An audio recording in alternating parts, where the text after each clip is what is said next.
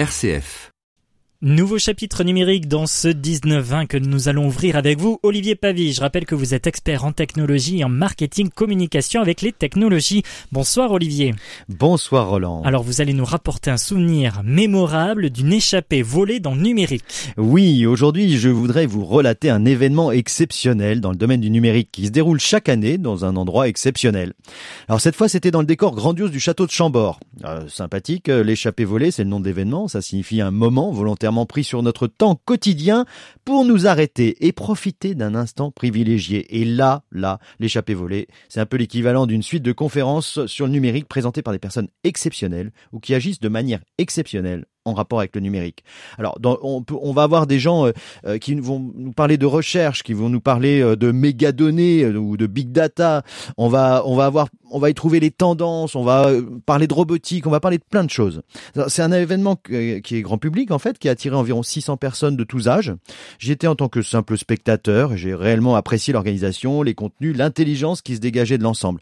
Les conférences pouvaient aussi bien montrer les bienfaits mais aussi les ravages du numérique, notamment dans le témoignage de Guy Birenbaum, euh, que pas mal de gens connaissent, puisqu'il est chroniqueur, euh, il était chroniqueur euh, sur France Inter, et il s'est retrouvé dans une situation de burn-out en raison notamment de son usage addictif du numérique. Bon, à côté de ça, quand même, le château de Chambord, rien que ça, des événements. Alors voilà, j'ai relevé trois mots que vous venez de me dire intelligent, intéressant, exceptionnel.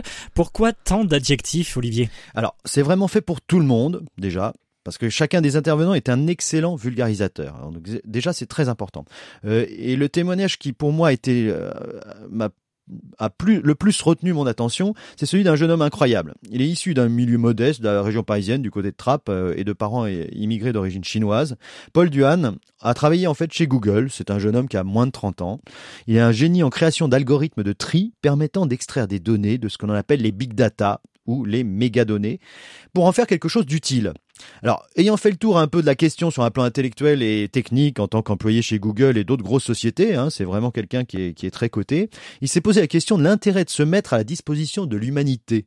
Alors la question qui s'est posée, c'est et si 10 personnes comme lui pouvaient sauver 10 millions d'êtres humains? Vous voyez, c'est pas, on est euh, big data, des milliards de données, et on, euh, il, lui, il se dit, je vais peut-être sauver des humains euh, avec une petite équipe. Ils ont de bonnes idées à Google. Ah bah là c'est pas Google, hein, c'est c'est lui hein, qui, qui, qui, a créé et il a créé en fait une, une ONG qui s'appelle Base Impact, euh, qui pense que le traitement intelligent des données dans tous les domaines et pas seulement la médecine et la recherche peut servir à, à trouver des remèdes, trouver des solutions à des problèmes essentiels à la vie et pour sauver des vies. C'est très intéressant, très optimiste. Oui, cet événement est traité de manière très optimiste, mais pas optimiste BA, hein, comme, on, comme on le voit parfois. Euh, parmi certaines des autres idées exceptionnelles, mais moins altruistes que Paul Duhan, citons encore deux projets à l'état de recherche et de développement. Le bandeau facilitateur de sommeil, euh, qui s'appelle Dream, d'Hugo Mercier et Quentin Soulet de Brugière, pour aider le cerveau à mieux optimiser ses cycles de sommeil. Voilà, ça c'est intéressant, et qui utilisera également les mégadonnées de manière anonyme pour améliorer ses algorithmes. Puis il y avait aussi le robot organique de Xavier Duportet. Alors ça c'est aussi euh, assez incroyable, qui sera capable de jouer les antibiotiques intelligents grâce à une reprogrammation des agents de lutte contre les bactéries. Qui fabrique un petit, un petit, une petite cellule un peu intelligente là, dans lequel ils vont glisser un petit truc d'ADN là, et puis euh, et puis ça va aller se battre contre les méchantes bactéries. Le futur est à notre porte. Voilà, ils pensent même pouvoir combattre les staphylocoques dorés, donc ce qui est quand même quelque chose de relativement révolutionnaire. Donc euh, par rapport à ça, il y a eu aussi d'autres idées plus globales, plus sociétales et philosophiques hein, qui ont été également expliquées, triturées sans que je sois forcément convaincu emballé par toutes. D'ailleurs, euh, Christian Nito, l'ancien président de la fondation Mozilla, a ainsi joué les trublions du cloud avec des idées très clichés, là, moi je trouvais, hein, qui datent d'il y a trois ans, pour vanter des, des nouvelles compagnies euh, euh, qui ont des bonnes idées, certes, mais il existe déjà des normes très professionnelles comme l'ISO 27018 et des solutions très pratiques et très sécurisées pour le commun des mortels dans le domaine du cloud. Bon, et Olivier, qu'est-ce que vous avez reçu d'autre et qu'est-ce que vous avez découvert? Alors, pour finir, je citerai aussi deux autres points relatifs à l'événement, parce que c'est quelque chose vraiment d'énorme. La, la, présentation très intéressante des projets de six lauréats d'un concours dans les catégories territoire, solidarité, culture et éducation, développement durable, communauté et santé. Alors, c'était assez amusant parce qu'il y avait deux femmes qui ont présenté un, projet d'information de, la recherche sur euh, le fait qu'il fallait pas traiter n'importe comment euh, les données issues euh, des deux sexes, puisque en fait, tous les problèmes de santé n'étaient pas forcément les mêmes pour les hommes et pour les femmes souvent il y avait un mélange et la recherche devait réfléchir à ça.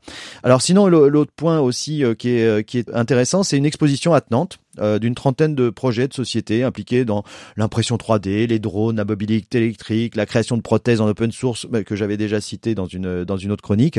Et puis de façon anecdotique pour l'Anca, là c'est pour finir, hein, j'ai même pu goûter à des sucreries basées sur de la farine de criquet.